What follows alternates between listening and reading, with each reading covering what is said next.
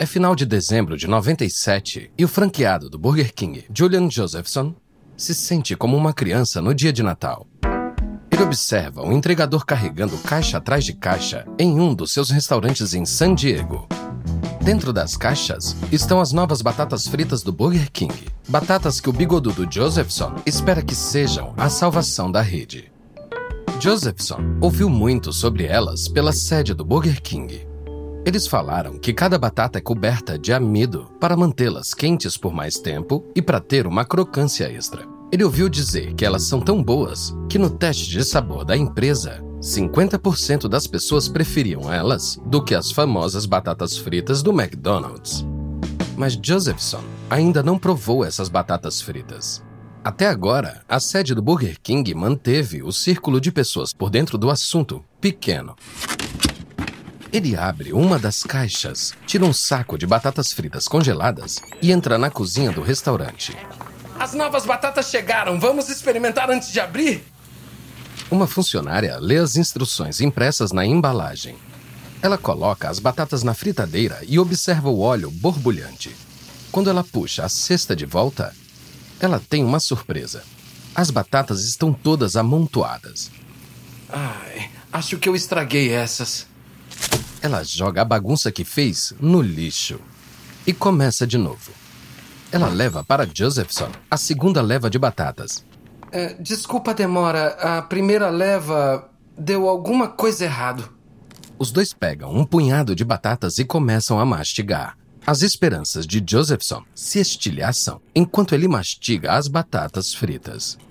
Elas são muito duras. E eu não tô sentindo muito gosto de batata. Tem certeza que você fritou direito?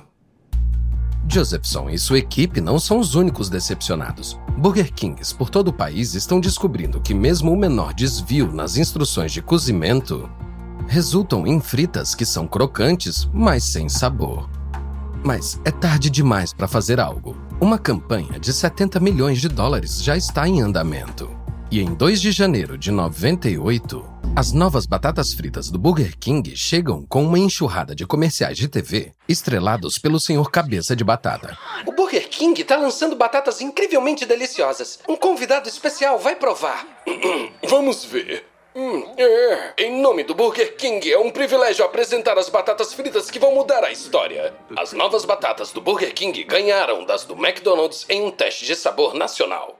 Curiosas, as pessoas vão ao Burger King para prová-las. Nos seis meses seguintes, o Burger King vende 150 milhões de batatas fritas a mais que no primeiro semestre de 97. Mas as novas batatas fritas não conquistam as pessoas. Na verdade, elas estão afastando os clientes. No final de 99, os restaurantes Burger King estavam comprando 14% menos batatas fritas. Até o Burger King renovar as batatas fritas na primavera de 2001, a empresa perde uma preciosa participação de mercado. Mas o McDonald's não está em posição de saborear o infortúnio auto-infligido do Burger King. E isso porque está prestes a registrar sua primeira perda em quase 40 anos.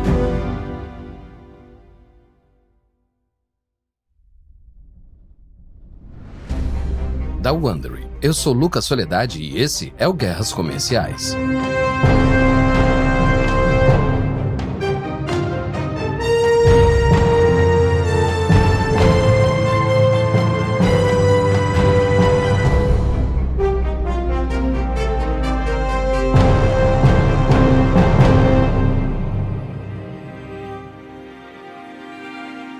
Último episódio, o Burger King acertou em cheio ao criticar o McDonald's e a Wendy's. Mas depois que a Wendy's reagiu com a campanha Cadê a carne? O Burger King perdeu a ousadia e uma importante participação de mercado.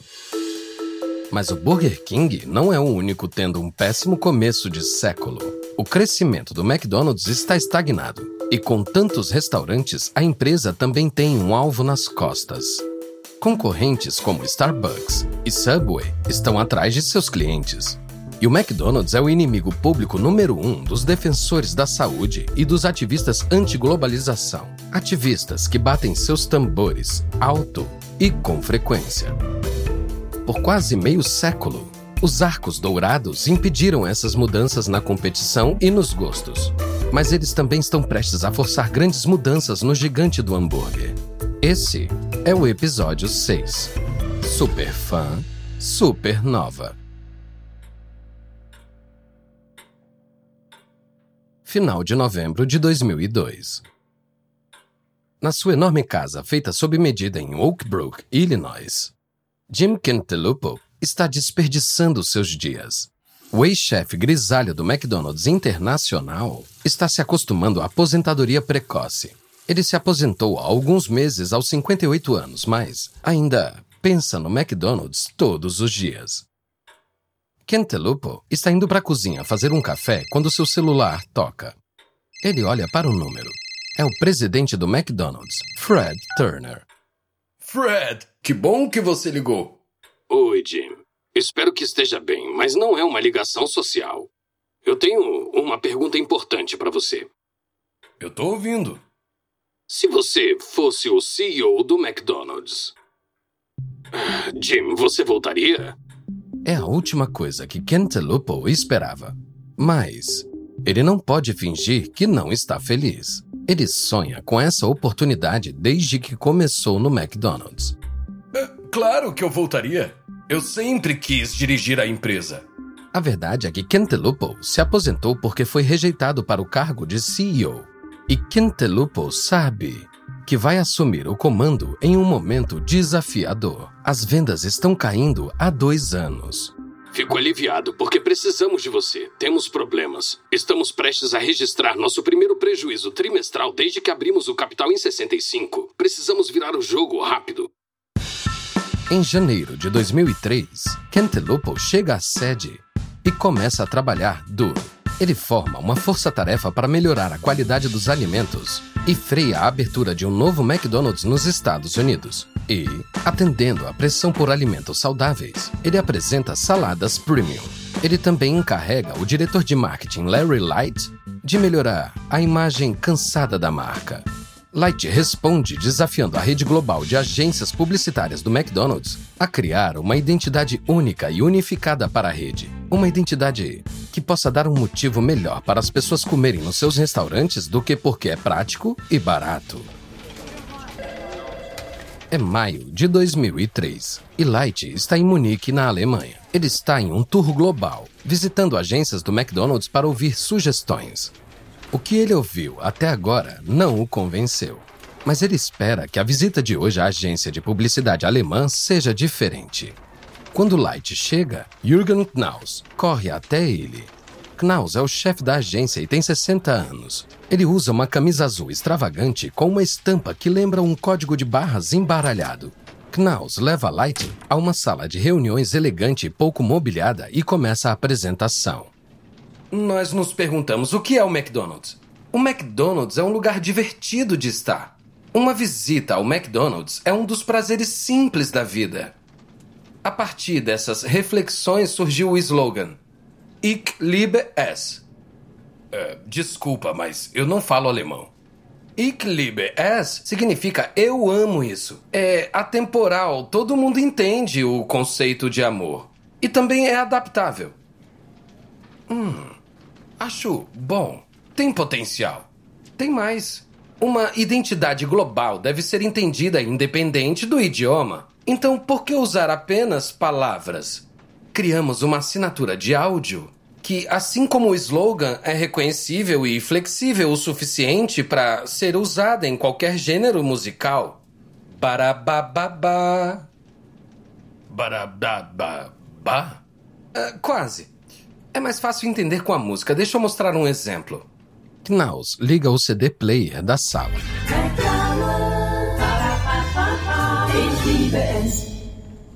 Light se inclina para frente. Uh, coloca de novo. Knaus aperta um botão no CD player.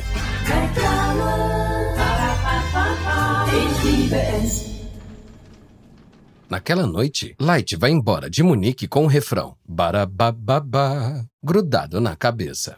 Ele sabe que acabou de encontrar o que procurava. Nas semanas seguintes, a versão em inglês do slogan torna-se mais informal, I'm Loving It. E em setembro de 2003, o ídolo pop Justin Timberlake apresenta a nova marca do McDonald's ao mundo.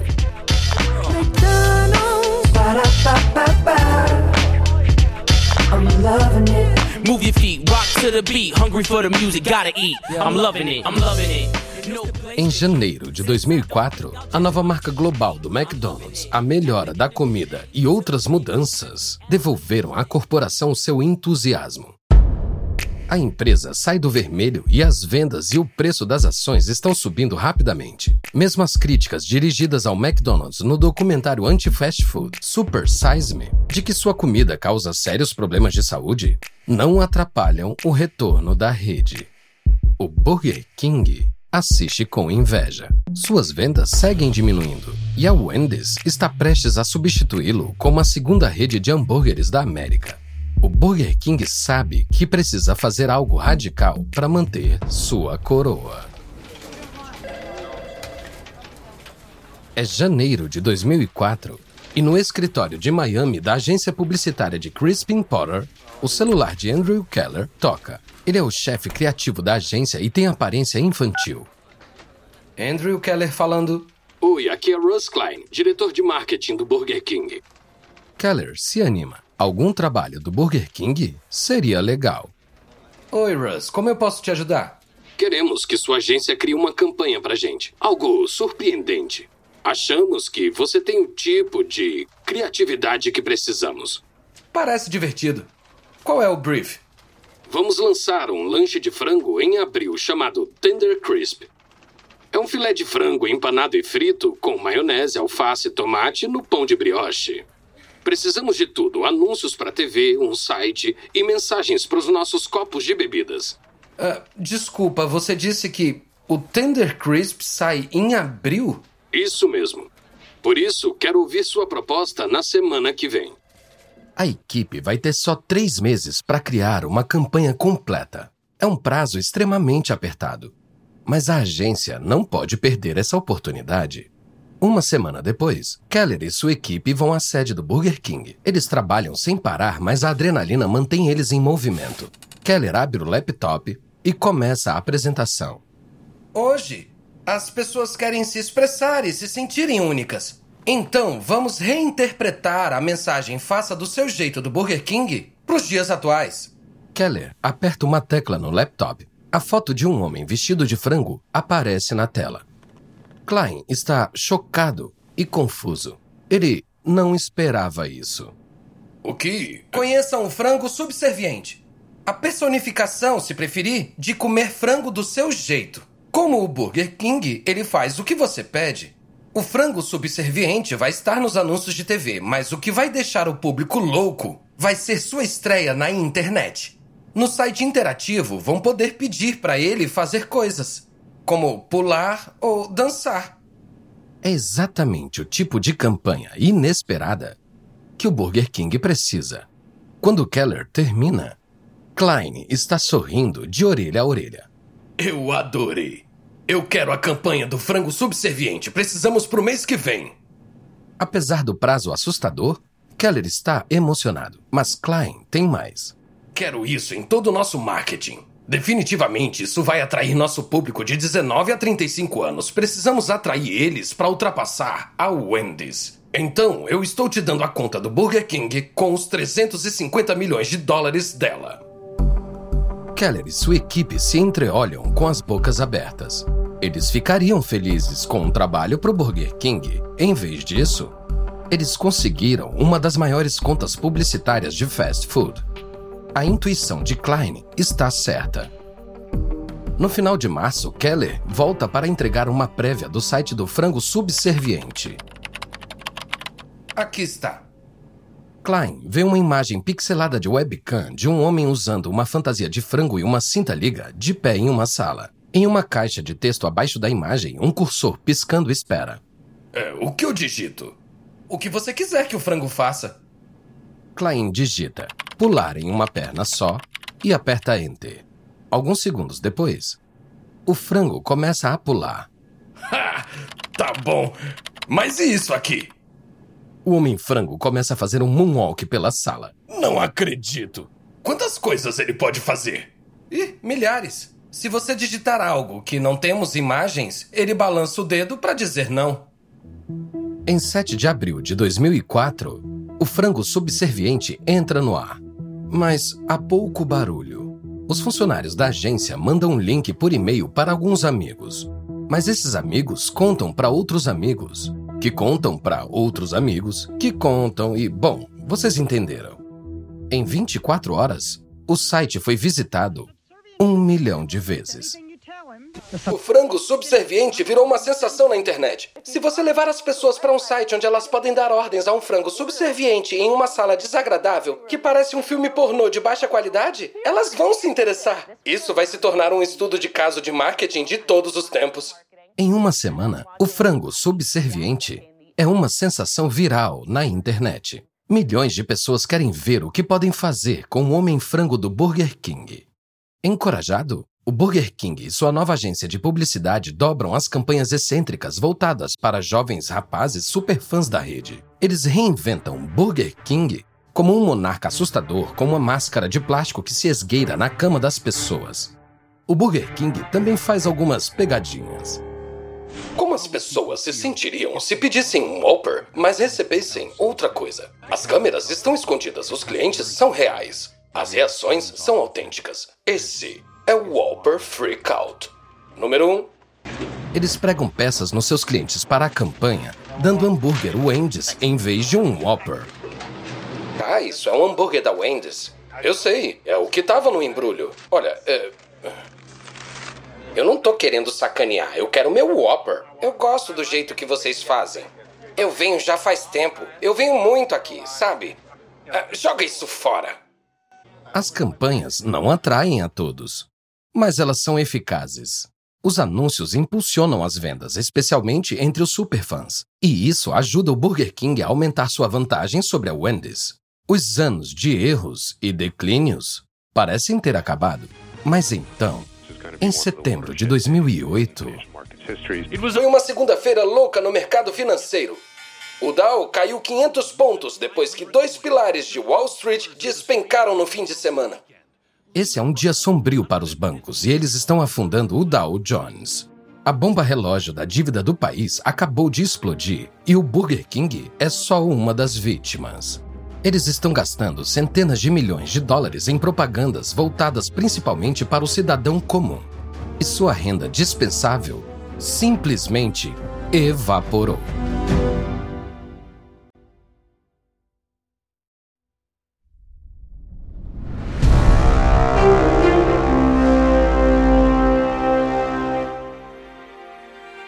Dezembro de 2011 e o clima na sede do Burger King é sombrio. A crise econômica mundial está atingindo o público de 18 a 35 anos que o Burger King tem buscado nos últimos tempos. Muitos estão desempregados e os que têm emprego estão gastando menos, fazendo as vendas do Burger King caírem. E agora, o pior pesadelo da empresa se tornou realidade. Pela primeira vez desde que foi fundada em 69, a Wendy's está prestes a ultrapassar o Burger King como o segundo estabelecimento de fast food mais popular da América. Ajudados por uma base de clientes mais velha e à prova de recessão, e propagandas de batatas e hambúrgueres frescos nunca congelados, a Wendy's acaba de substituir o Burger King como a segunda rede de hambúrgueres da América. É uma má notícia para os novos donos do Burger King, a 3G Capital, que comprou a empresa em 2010 por 3 bilhões de dólares. Felizmente, a 3G acha que sabe quem pode renovar a sorte do Burger King. É verão de 2013 e há uma cara nova na cozinha de um dos restaurantes do Burger King em Miami. O cara novo é um cara magro de 32 anos e cabelos castanhos chamado Daniel Schwartz, e ele está estressado. Ele está tentando montar um Carolina Barbecue Whopper. E ele está fazendo uma bagunça. Schwartz pega a metade de baixo de um pão artesanal e coloca um hambúrguer recém-cozido em cima. O gerente que estava observando toma uma atitude. Ah, desculpa, tá errado. Os Carolina Barbecue Whopper usam pão com semente de gergelim. Schwartz começa de novo. Pão de gergelim, hambúrguer, fatia de queijo Monterey Jack. O gerente interrompe de novo. Não, não, não, não, não, não. É Pepper Jack pra esse aqui. Ai, desculpa, eu sou péssimo nisso. Tem tantas opções no menu que eu não consigo fazer todas direito. Schwartz está aprendendo do jeito mais difícil o que não está funcionando no Burger King. Mas ele não é estagiário. Ele é o novo CEO do Burger King. Ele está aqui porque ele realmente quer entender como esse negócio funciona na prática. E está provando ser um verdadeiro atleta. Depois de várias semanas trabalhando como membro da equipe do Burger King, Schwartz começa a reduzir o cardápio e simplificar os processos de cozimento. Depois, ele coloca itens que não são hambúrgueres, como wraps e café premium, para o apelo do Burger King chegar para além dos superfãs.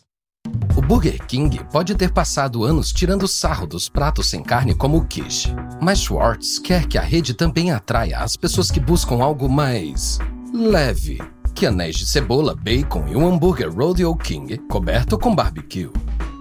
As mudanças de Schwartz funcionam. No início de 2015, o Burger King passa sorrateiramente a Wendy's e recupera o status de segunda rede de hambúrgueres da América. No verão, o Burger King se sente confiante o suficiente para oferecer um tempo de trégua ao seu antigo rival, McDonald's. 26 de agosto de 2015 sede do McDonald's em Oak Brook, Illinois. O CEO do McDonald's, Steve Easterbrook, olha o anúncio de página inteira do New York Times que a equipe de mídia da corporação está mostrando. É uma carta aberta do Burger King para o McDonald's. Na carta, o Burger King sugere que as duas empresas marquem um Dia Mundial da Paz, pedindo um cessar-fogo na guerra dos hambúrgueres, abrindo um restaurante pop-up em Atlanta que venderá só por um dia um hambúrguer chamado Mac Whopper. O anúncio atrai a atenção da mídia. Milhões de dólares em atenção.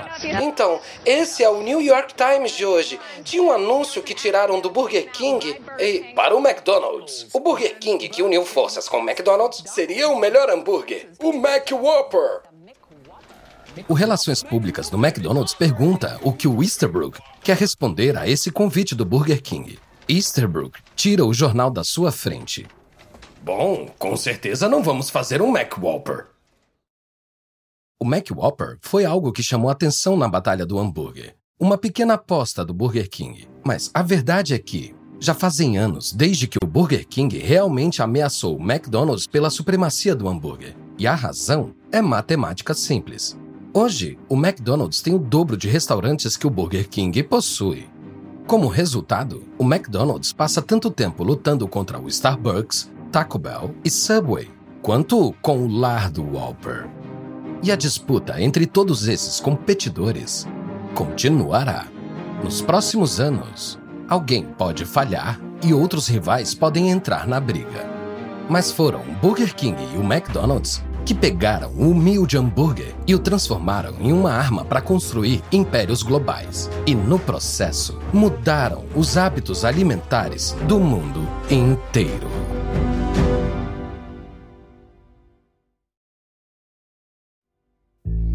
Da Wondery esse é o Guerras Comerciais. Espero que tenha gostado desse episódio. E uma nota rápida a respeito das conversas que você ouviu. A gente não sabe exatamente o que foi dito, mas esses diálogos são baseados nas nossas melhores pesquisas. Essa série de Guerras Comerciais foi apresentada originalmente por David Brown. O apresentador dessa versão é Lucas Soledade. Tristan Donovan escreveu essa história. Karen Lowe é nossa produtora sênior. Carlota Aparício é nossa produtora. Editado por Emily Frost. Nossa editora e produtora é Jenny Lauer. Design de som original por Bay Area Sound. Nossa gerente de produção é Emily Kanker. Nosso produtor executivo é Marshall Lewy. Para o Wondery.